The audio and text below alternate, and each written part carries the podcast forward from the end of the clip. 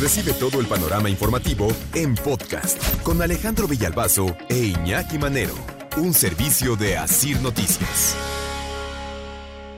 Qué historia la de Mario Vergara Hernández. 48 años, activista, buscador. Buscador por obligación.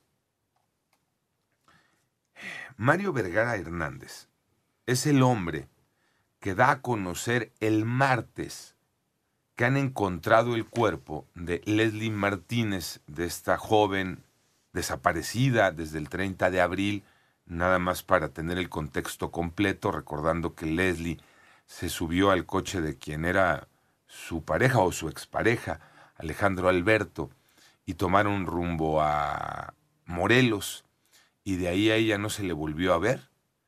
Él sí regresa a la Ciudad de México en el mismo coche en el que se habían ido, pero vuelve solo, está en los registros de las cámaras de seguridad, regresa y le dice a su madre el 1 de mayo, con Leslie se fue el 30 de abril, y le dice que la había matado.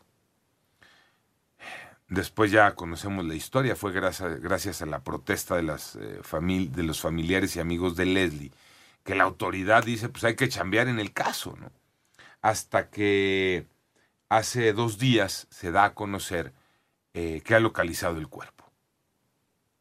Y quien da a conocer que se ha encontrado el cuerpo de Leslie Martínez allá en eh, la autopista del Sol, cerca de la caseta de peaje Paso Morelos, a la altura del poblado San Miguel, eh, que corresponde al municipio de Huitzco, de Huitzco en Guerrero, es un hombre identificado como Mario Vergara Hernández, este activista y buscador, Pepe Toño. Es integrante de colectivos Los Otros Desaparecidos y también de la Brigada Nacional de Búsqueda de Fosas Clandestinas, que por cierto, de acuerdo con los registros que yo puedo encontrar, él ya se había por necesidad convertido en un experto, recorriendo lugares y diciendo, pues es una fosa clandestina, aquí se ve que movieron y entonces buscaba, en algunos casos encontró, pero no encontró lo que él buscaba, él buscaba a su hermano. Sí, es que su hermano este, fue raptado, secuestrado, desapareció en julio del 2012. Su hermano Tomás Tommy, le decían de, de cariño, de afecto, de, de familia, de, de, hermanos, de carnales. Y Tommy desapareció. 2012. Cuando se convierte en activista Mario, es después de la desaparición de los 43 de Ayotzinapa y ahí es donde forma este grupo los otros desaparecidos de Iguala.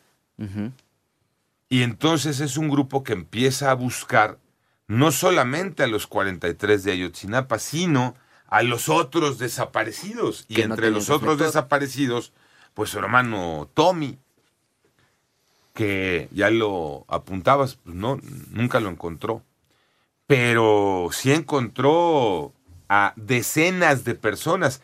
Se dice, miren, ¿no? Este, ese, ese dato lo comparto, ahí le pondré nada más un asterisco, que tan solo en el primer año de trabajo de este grupo, los otros desaparecidos de Iguala, de este grupo de buscadores, encontraron 100 cuerpos.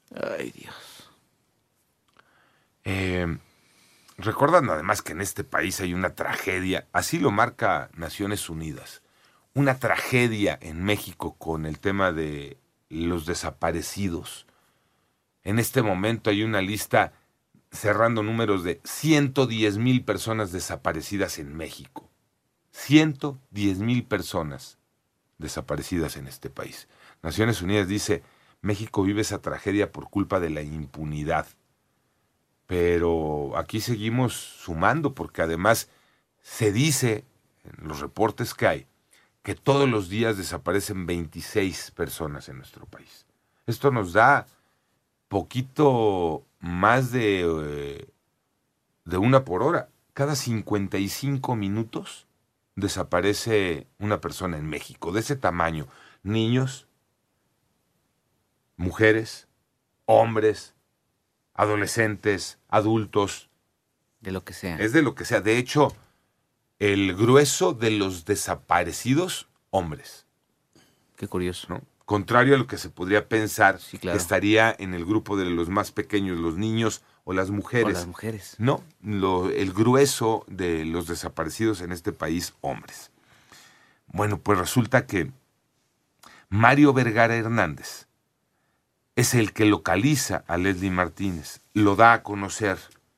Dos días después se da la noticia de que ha muerto Mario Vergara Hernández, quien por cierto desde el 2017 tenía protección porque ya había recibido amenazas por el tema de su activismo y como les ha ocurrido a los buscadores, sobre todo a los dirigentes de los grupos, pues van sobre de ellos y los amenazan o aparecen muertos. Tenemos también el caso de eh, Guanajuato, donde una madre buscadora también hace 15, 20 días este, apareció muerta. Apareció muerta. Te doy el dato ahorita. Y hoy Mario, ¿no? se cuenta, mandé. Teresa Maguellal en Guanajuato. Teresa. Eh, se cuenta que Mario tuvo un accidente laboral.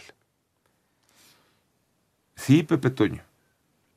Qué raro. Perdón que yo lo dude, pero eh, esto nos obliga a hacernos preguntas, ¿no? Y tú sabes que tenemos la obligación de, dudar y de preguntar. Tantas casualidades. Sí.